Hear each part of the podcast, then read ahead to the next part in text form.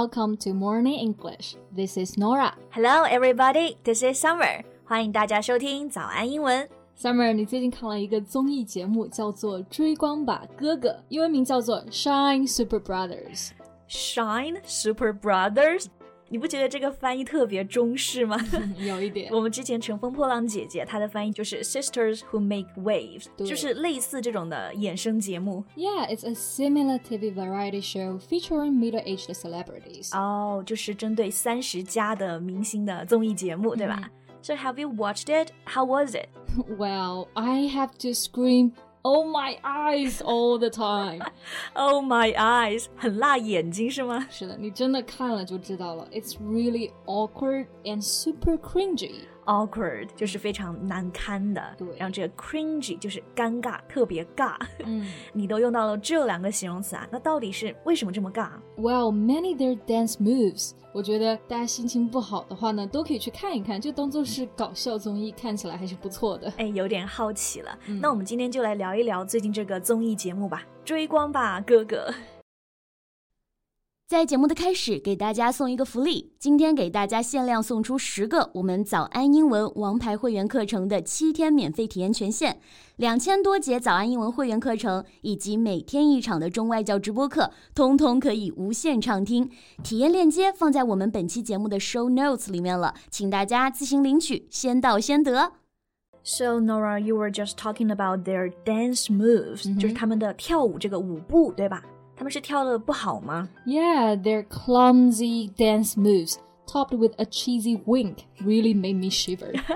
clumsy meaning moving or doing things in a very awkward way. 这个词意思就是非常笨拙的、笨手笨脚的。嗯、另外一个单词呢是 cheesy，意思就是非常俗气的、做作的。所以是不是就是尬舞，然后浮夸的表演？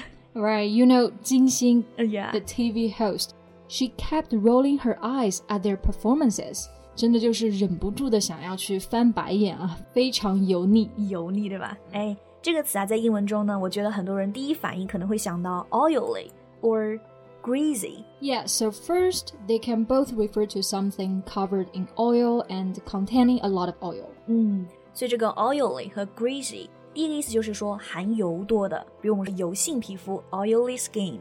greasy food 油腻的食物，right？但是呢，这两个词啊，其实也可以用来形容人，right? If you describe someone as oily or greasy, you dislike them because you think they're too polite or say exaggeratedly nice things and are insincere. Right. 那刚刚讲的这两个词，如果用来表达油腻的话，其实主要强调的是他们的这种油腔滑调，对，insincere，而且不太真诚啊。Right. 而且 greasy 它可能会比 oily 它的这个贬义会更重。嗯，那这个网络词啊，油腻，其实我觉得有很多层意思，对吧？对对。比如说中年发福啊，过度自信啊，比较作啊。Right. So when we translate this word, we have to consider its multiple meanings. Right. 首先呢，这个中年发福啊，就会用到这个词 middle-aged spread。这个词还挺好玩的，middle-aged spread。 it means the weight gain that tends to appear as people move into their 30s, 40s, and beyond. And is usually obvious as extra fat around the belly. 对，spread 意思就是这个蔓延的意思，对，所以就是你的肚子上这个脂肪，指的就是这个了。那其实，在看节目的时候呢，我觉得里面大部分的明星他们的油腻啊，都不是这种，因为整体来说身材还算是保持的不错的吧。 但我觉得他们的这个油腻主要是因为过度自信，they are overconfident。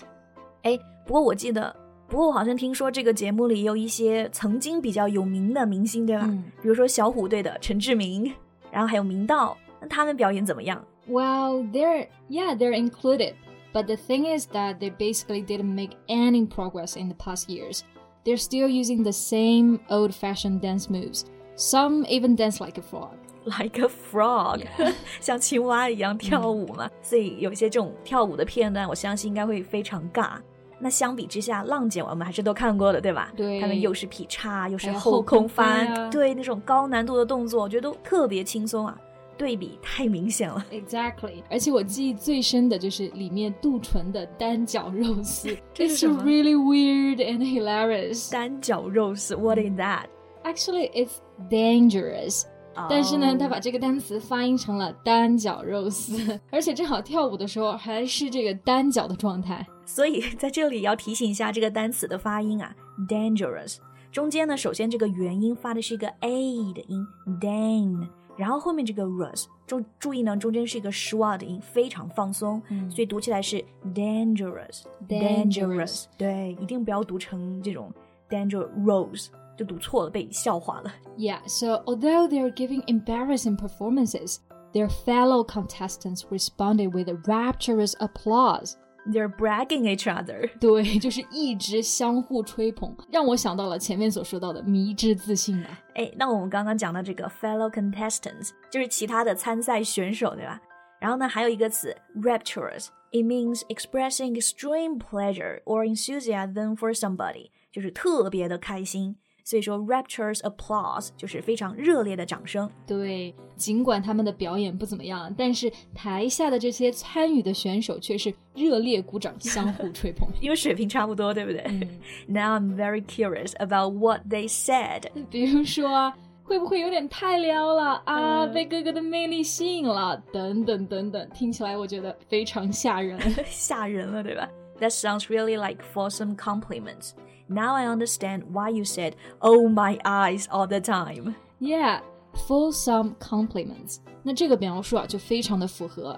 They're usually abundant and insincere flattering. Yeah, fulsome 意思就是过度的，就是令人多讨厌的一种多，用来形容这种过度的吹捧啊，特别合适。嗯，那除了我们前面讲到的几种油腻呢，还有一种啊，我觉得是土味情话的那种油腻。I get you.